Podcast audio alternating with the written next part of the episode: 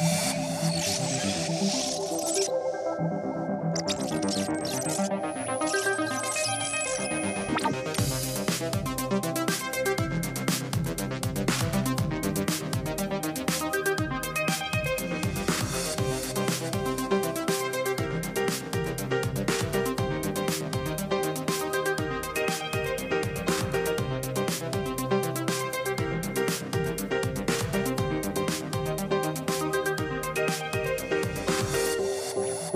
Si les projets utilisant les NFT dans le monde de la musique poussent comme des champignons, il est finalement plutôt difficile de prendre la hauteur et de comprendre ce qui est exactement en train de se jouer.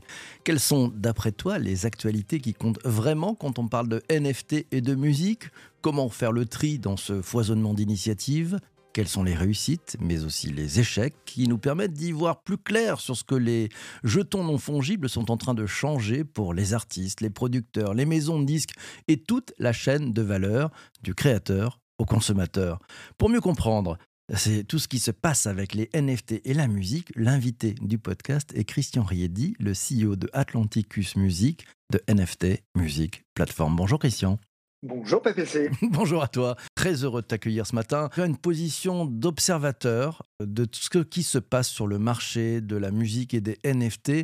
Et tu arrives les bras chargés ce matin et tu as découvert, je crois, trois ou quatre grandes familles d'initiatives. Est-ce que tu peux nous en parler très brièvement? Puis après, on descendra dans le détail de ces grandes familles. Alors, on est euh, chez Atlanticus évidemment euh, observateur parce qu'on regarde ce que font nos petits camarades, on regarde ce que fait, euh, ce que fait l'industrie, et puis on est aussi acteur puisque nous-mêmes, on, on, essaie d'y voir clair et de, définir une vision et d'essayer après de l'exécuter avec toute l'équipe d'Atlanticus. Et effectivement, on s'était parlé il y a à peu près six mois quand on était dans les balbutiements euh, d'Atlanticus. Avec six mois, on a un peu plus de recul. Est-ce que c'est suffisant pour te dire euh, où est-ce qu'on va tous euh, collectivement? Je ne sais pas. En revanche, ce qui est vrai, c'est qu'en six mois, on a déjà beaucoup appris peut pas être devin, mais en tout cas, c'est pour ça que tu m'as invité ce matin, mais essayer d'identifier quelles sont un peu les, les 3, 4, euh, voire 5 euh, tendances de ce qu'on peut faire autour de la blockchain et des NFT. Mmh. Les grandes tendances. Ah Vas-y, le premier. Le premier. La première, c'est effectivement tout ce qui tourne autour des expériences musicales. Et nous, c'est vraiment dans ce, ce sillage-là qu'on s'inscrit avec, euh, avec Atlanticus Music. Et qui est l'idée de dire qu'est-ce qu'on peut faire avec ce drôle d'objet qu'est le, qu'est le NFT et le premier qui nous était venu à l'idée, qui nous semble le plus pertinent, dans un contexte, et ça c'est peut-être pas mal de le rappeler pour nos amis, où en fait, quand tu n'es pas dans le top 100, dans le top 200 de, des, plus gros streamers sur, sur les plateformes musicales, bah, c'est qu'en fait, tu, tu, as du mal à joindre les deux bouts, tu as du mal à être rémunéré.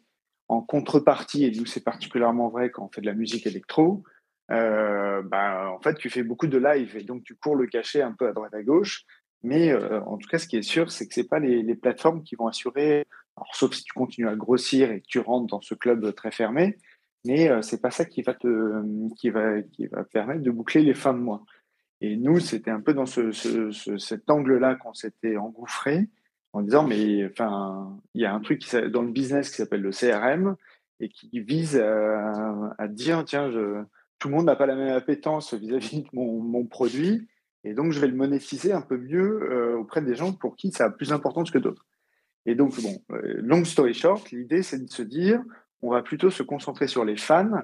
Et ça tombe bien parce que le NFT permet de mettre de la rareté dans la musique. Et donc, on va essayer d'imaginer des produits, des expériences musicales autour du fait d'acheter des NFT. Et ça, ça va créer non pas euh, peut-être demain le, revenu principal des artistes, en tout cas aujourd'hui un revenu de complément qui permet de dire à des artistes, d'une part, bah, je vais commencer à ouvrir une nouvelle façon de rémunérer, euh, de me rémunérer, parce que j'ai un public d'aficionados autour de moi qui est prêt à mettre un peu plus d'argent.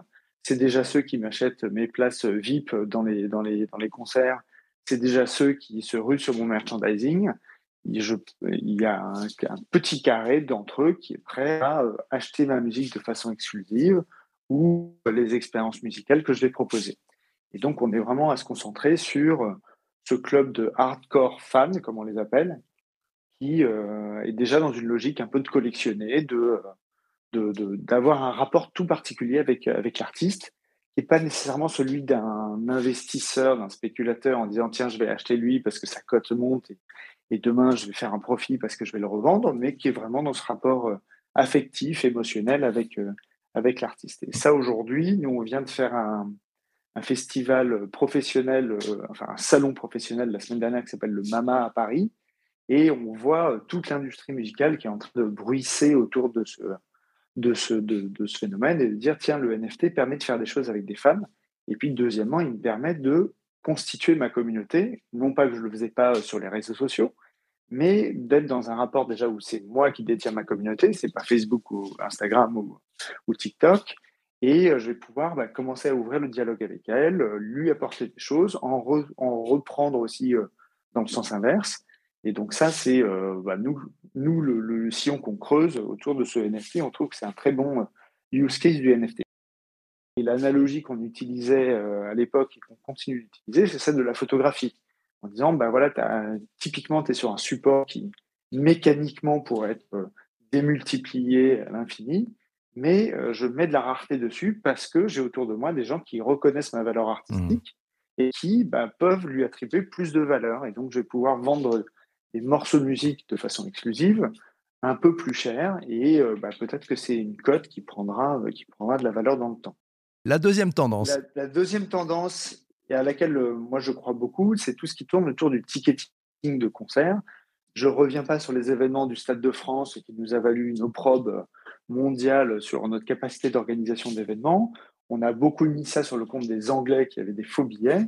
Euh, c'est à peu près certain que toute l'industrie du live et du spectacle l'événementiel sera impactée par le NFT, puisqu'on revient sur des phénomènes où tu vas pouvoir authentifier dans la blockchain, tu vas même pouvoir revendre en toute légalité et l'artiste pourra aussi continuer à toucher euh, bah, des choses qui sont liées à la revente au marché secondaire, au black, euh, qui, qui aujourd'hui règne, règne dans ce domaine-là. Mmh. Il y a une startup qu'on aime bien qui s'appelle Taylor et qui a fait une belle opération il y a quelques, quelques semaines avec l'Olympia et qui a été un franc succès puisqu'ils ont réussi effectivement à vendre des passes à vie comme accès à l'Olympia. Alors il y avait toute une gamification qui était plutôt réussie autour de ça en disant euh, retrouver des indices, acheter des NFT et puis à la fin il y a une sorte de tirage au sort. Euh, c'est comme un, un, jeu, un jeu de presque un escape game à l'envers où à la fin tu bon, tu t'échappes pas, tu rentres dans la salle et tu as accès à des, des privilèges assez uniques. La question qui se pose sur ce, segment du ticketing, c'est est-ce que les très gros de cette industrie, et tu sais que c'est une industrie assez concentrée autour des ticketmasters et, et, des tourneurs qui sont, euh, qui sont quand même assez imposants et, qui louent en fait des, capacités à l'année à certaines salles et qui après remplissent ça dans l'industrie, on dit en mode garage. Alors c'est pas très valorisant pour les, pour les, pour les artistes, mais ça, ça, dit bien ce que ça dit, c'est euh, je loue euh, une boîte vide et je la remplis avec euh, ce que je veux. Et donc la question qui se pose, c'est de dire est-ce que les très gros de cette industrie vont pas voir l'énorme avantage tech, et c'est vraiment la disruption technologique là-dessus, à se dire bah, tiens, plutôt que de faire du billetterie, la billetterie papier, carton ou QR code, bah, est-ce que je ne mets pas carrément en place un truc où je, m'appuie sur des blockchains euh, et, comme j'ai déjà la main et qu'aujourd'hui les NFT c'est un truc un peu naissant et que demain euh, tout le monde utilisera des NFT pour aller à son concert préféré, est-ce que je bascule pas directement sur cette tech-là et puis vu leurs moyens financiers, est-ce qu'ils vont pas écraser, euh, étouffer l'innovation qui est en train de se, mmh monter de ce côté-là? Troisième tendance, la troisième tendance, Christian. La troisième tendance, et ça c'est vraiment le foisonnement du, du, du Web 3, c'est tous les artistes qui se lancent directement là-dedans et qui se lance dans la musique en disant mais moi en fait je veux pas passer par les canaux traditionnels. Il se passe un truc il y a un, truc communautaire entre les artistes qui se reconnaissent qui se collectionnent les uns les autres aujourd'hui c'est un fourmillement de, beaucoup d'artistes qui euh, font des drops et puis euh, font des drops pas forcément chers en disant mais peut-être que demain euh, ça vaudra plus d'argent et puis les gens qui m'ont collectionné tôt bah, déjà ils auront le badge j'ai découvert cet artiste en premier et puis, deuxièmement, bah, ils pourront, et j'aurai cette relation privilégiée avec eux.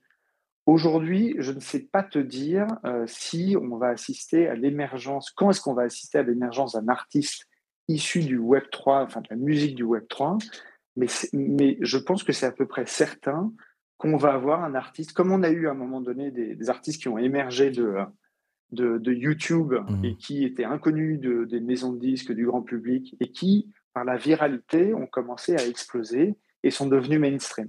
On en a quelques-uns en tête. Il y a un, Gré- un Grégoire qui a été passé par My Major Company, euh, genre, voilà, IU en est, en est une autre. Mmh. Et donc, euh, moi, je suis persuadé qu'il y a un artiste Web3 qui, à un moment, va exploser, devenir majeur et qui va être un peu le Beeple de, de la musique. Beeple, vous vous souvenez, c'est cet artiste qui a un an et demi euh, a vendu une toile chez Christie's, euh, 65 millions de dollars.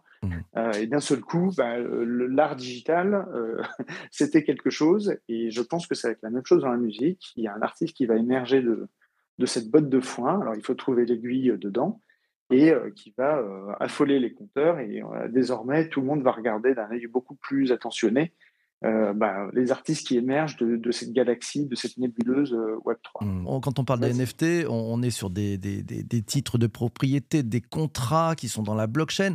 Euh, donc on peut imaginer que bah, un artiste, quand il fait quelque chose, il peut bâtir un contrat en disant bah, il y a tant de pourcentage pour le parolier, tant de pourcentage pour la personne qui a fait la composition, tant de pourcentage pour le batteur. Ce partage de royalties, ça fonctionne ou ça fonctionne pas?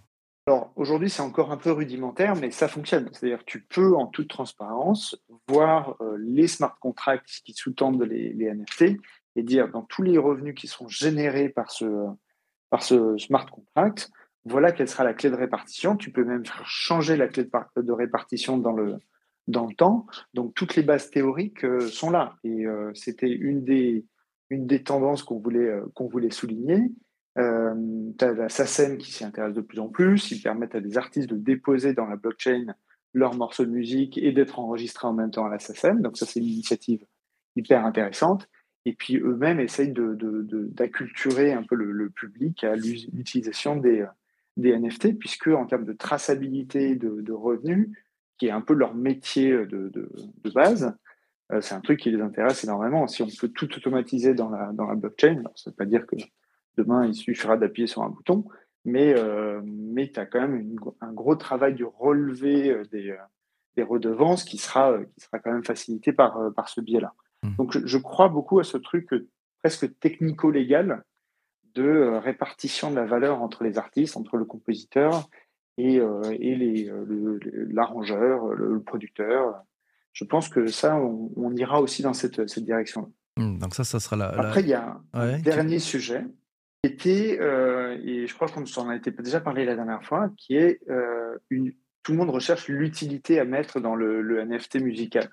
Et un des artistes, euh, qui, une des plateformes qui existe, qui s'appelle Royal, eux disent bah, attendez, moi j'ai tout trouvé. En fait, on va faire une sorte de gigantesque crowdfunding. Vous allez me financer en m'achetant mon, mon NFT. Je vais lancer le morceau de musique. Déjà, vous, vous y aurez accès de façon privilégiée. Et puis, euh, dans un second temps, ben, je vais partager avec vous la valeur que je vais générer avec ce morceau de musique.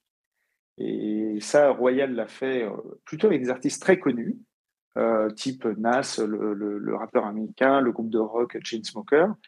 Et je crois, non, c'est pas eux qui avaient fait Whitney Houston, mais voilà, c'est des, des artistes de gros calibre, c'est des Américains généralement.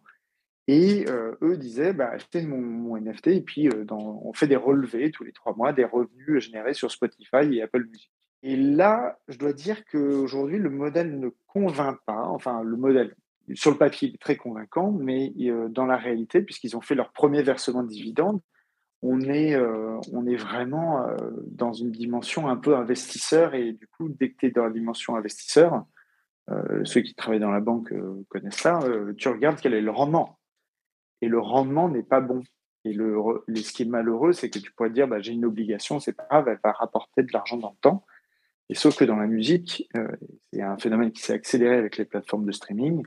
La musique se périme, se périme assez vite, quand bien même tu es un grand artiste. Alors, sauf si tu tombes sur un tube iconique qui sera encore là dans 15 ans. Euh, Aujourd'hui, tu, tu payais très cher le NFT, au-delà de 500 euros, et les premiers dividendes, qui sont malheureusement, je pense, euh, euh, bah, le sommet de ce qui sera versé euh, aux détenteurs du NFT, était de l'ordre de 50, euh, 50 dollars, mais euh, ça va être avec un rendement décroissant dans le, dans le temps. Mmh, Je, ne crois, je ne crois pas trop à cette financiarisation, titrisation, comme on dit. Mmh. Dernière question, avant qu'on finisse l'enregistrement de ce, ce podcast. Est-ce que tu as repéré une ou deux démarches super créatives?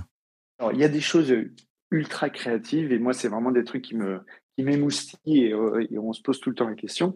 On regarde ce qui se fait à côté, dans le gaming, euh, bah, aussi dans ce qu'on appelle les PFP, donc qui sont les photos de profil.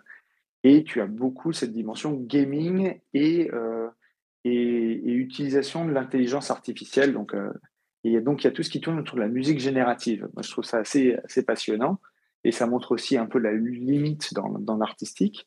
Mais aujourd'hui, tu as des, tu as des drops de, de collections musicales qui se font sous forme de musique générative. C'est-à-dire que finalement, je vais vendre un morceau et je vais le décliner, je vais faire des petits ajustements euh, sur 10 000 exemplaires. Donc, euh, tous les morceaux sont entre guillemets euh, uniques, puisque dissemblables de, des autres morceaux de la collection.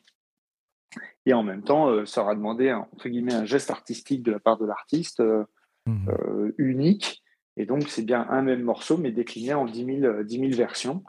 Et puis après, il y a un autre truc que j'adore, mais qui, là, c'est un peu du syncrétisme artistique, pardon pour ce barbarisme, mais c'est quand les artistes commencent à mettre les mains également dans tout ce qui est art visuel, etc. Et donc, le NFT n'est plus simplement le fait de vendre un morceau de musique, mais de vendre un truc en, en collaboration avec des artistes.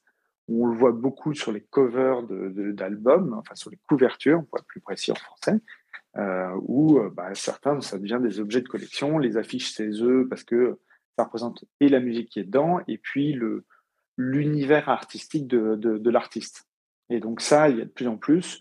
L'art visuel aujourd'hui, c'est quelque chose euh, en termes de NFT.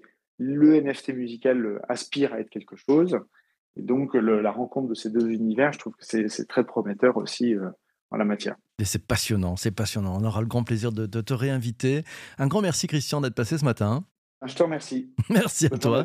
On se retrouve très très vite. Euh, merci aussi à toi d'avoir écouté cet épisode du podcast jusqu'ici. Le Web3 Café, ouais, partage-le avec des, des, personnes que tu apprécies. Il y a beaucoup de choses à apprendre toutes ces interviews, de toutes ces rencontres autour des acteurs qui sont, et voilà, les mains dedans, les mains dans ce Web3, ces métavers, ces NFT, ces DAO, ces autres trucs qui bâtissent sur la blockchain. On essaie de donner les clés pour que tu puisses bien comprendre le Web3 Café.